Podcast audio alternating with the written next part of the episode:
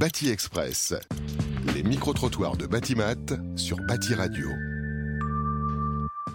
Alban Gaspard, vous êtes ingénieur à l'ADEME et vous avez conduit une étude prospective dédiée aux bâtiments de demain, ce en étroite collaboration avec Jean-Christophe Vizier. Pourquoi ce travail alors l'objectif de ce travail, c'était d'aider les acteurs du bâtiment et l'immobilier à anticiper les changements qui vont avoir lieu d'ici 2050, les changements dans le contexte, la démographie, les changements d'organisation de la filière, les changements dans la façon d'occuper les bâtiments, et euh, pour que chacun puisse au mieux adapter son modèle économique et ses activités à ces changements à venir.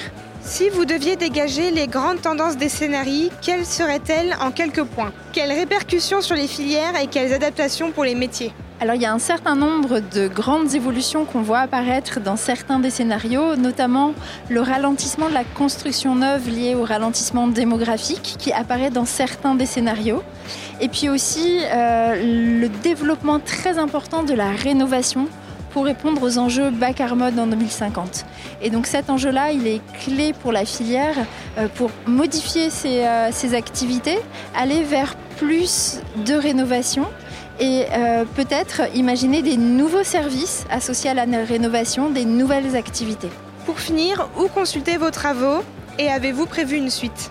Alors les travaux sont consultables et ils sont accessibles en open source sur euh, bâtimentdemain.fr, tout attaché. Et la suite des travaux, ça va être la veille que nous allons faire sur les 22 facteurs dont l'incertitude en fait peut éclairer l'avenir. Et donc on va retravailler la démographie, l'organisation de la filière, l'occupation des bâtiments, le financement de l'immobilier, etc. dans les deux ans à venir pour mettre à jour euh, le travail.